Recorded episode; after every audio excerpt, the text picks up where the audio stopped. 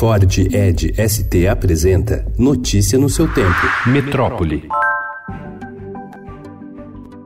Transmitido em tempo real por reféns que enviavam mensagens e fotos a parentes, o sequestro de um ônibus na ponte Rio-Niterói na manhã de ontem terminou com a morte do criminoso por um atirador de elite e a liberação dos outros 37 ocupantes do veículo sem ferimentos. Após motorista e passageiros ficarem rendidos por mais de três horas e meia, o trabalho do sniper da polícia fluminense foi comemorado pelo governador Wilson Witzel, que chegou ao local vibrando com os braços estendidos. O governador do Rio de Janeiro, Wilson Witzel, usou o desfecho do sequestro do ônibus na ponte Rio-Niterói para voltar a defender o uso de atiradores de elite em operações policiais em comunidades. Se não tivesse abatido esse criminoso, muitas vidas não seriam poupadas. E isso está acontecendo nas comunidades.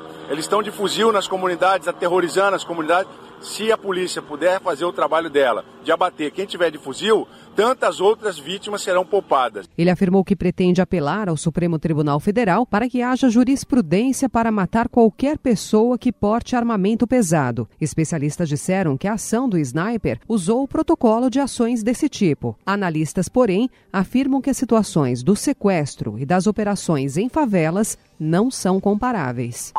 O sarampo se espalha pelo país. Da semana passada para cá, subiu de 4 para 11 o número de estados que enfrentam o surto da doença. Em três meses foram confirmadas 1.680 infecções, a maior parte delas em São Paulo. Com o aumento dos casos, o Ministério da Saúde expandiu a recomendação da vacinação e indica que todas as crianças do país entre seis meses e um ano sejam imunizadas. Batizada de dose zero, essa aplicação não dispensa as vacinas regulares, aplicadas aos 12 e 15 meses. Essa seria uma dose para dar uma uma proteção adicional. O secretário de Vigilância em Saúde do Ministério, Wanderson Kleber de Oliveira, não descarta que novas medidas sejam adotadas.